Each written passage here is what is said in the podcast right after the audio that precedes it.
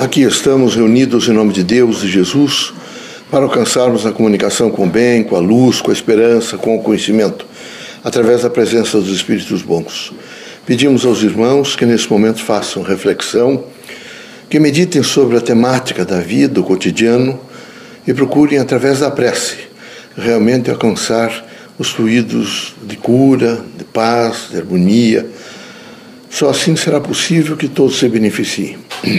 Pai, reunidos em vosso nome, pedimos proteção, luz, pedimos sensibilização para que possamos aumentar a esperança na construção de um mundo melhor. Que todos integrados nessa esperança e na atividade dessa construção possamos realmente realizar mais em benefício do bem, da justiça, do amor, que possamos ser mais tolerantes uns com os outros e que haja em nós sempre a consciência do Evangelho de Cristo.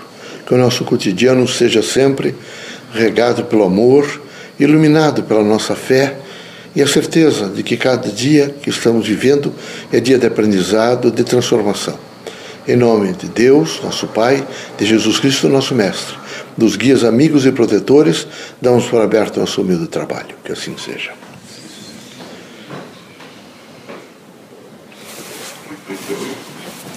Que a paz e a luz de Jesus baixe até vós. Que as forças que emanam da sabedoria divina do Pai recaiam até vosso espírito, penetrem em vosso coração e brilhem sempre no vosso lar. Leocádio José Correia, boa noite. Que católicos, protestantes e espíritas religiosos em geral, que o homem, nesta quadra em que realmente está vivendo na Terra, convulsa, guerras, dependência química, angústia, sofrimento, desemprego, enfim, um elenco de problemas criados pelo próprio homem.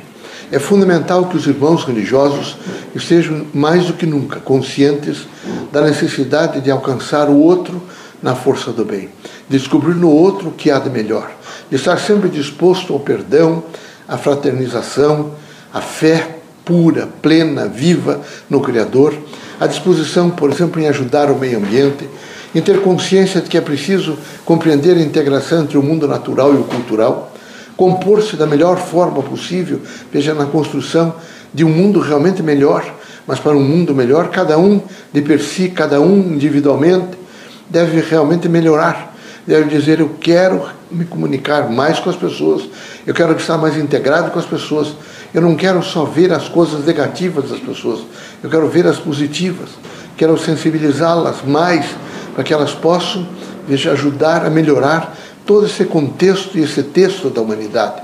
Queremos que os irmãos imaginem um dia que os governos do mundo inteiro anunciem um determinado horário, independentemente difuso, e que todos naquele, naquele momento se encontrem e possam simbolicamente dizer que com as mãos dadas uns aos outros estão abraçando a terra.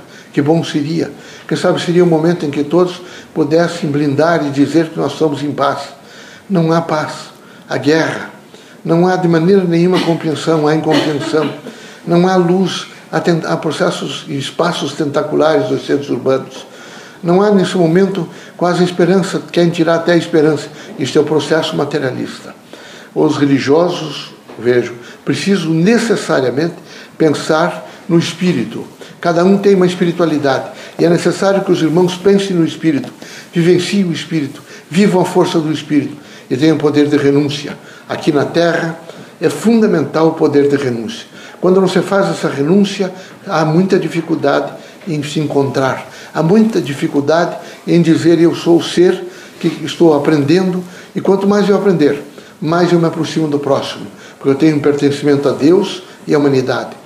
Com esse pertencimento a Deus e à humanidade, eu tenho que estar consciente sempre de que as minhas mãos devem estar estendidas para doar e receber, sem humilhação, sem diminuição, mas com exercício pleno de integração de todos. Que Deus os abençoe, que Jesus os ilumine. Permitido pelo Criador que os irmãos saiam desta casa, curada de todos os males, seja de ordem física, moral e espiritual. Coragem. O dia seguinte é de luta, mas aqui representa luta. Por isso era necessário que os irmãos, com a consciência crítica de um Deus vivo em cada um dos irmãos, a imanência, portanto, o Criador junto a cada um de nós, nós haveremos de vencer todos os obstáculos. E assim, vencendo os obstáculos, ser mais compreensivo, justo e priorizar o ser humano. Deus os abençoe.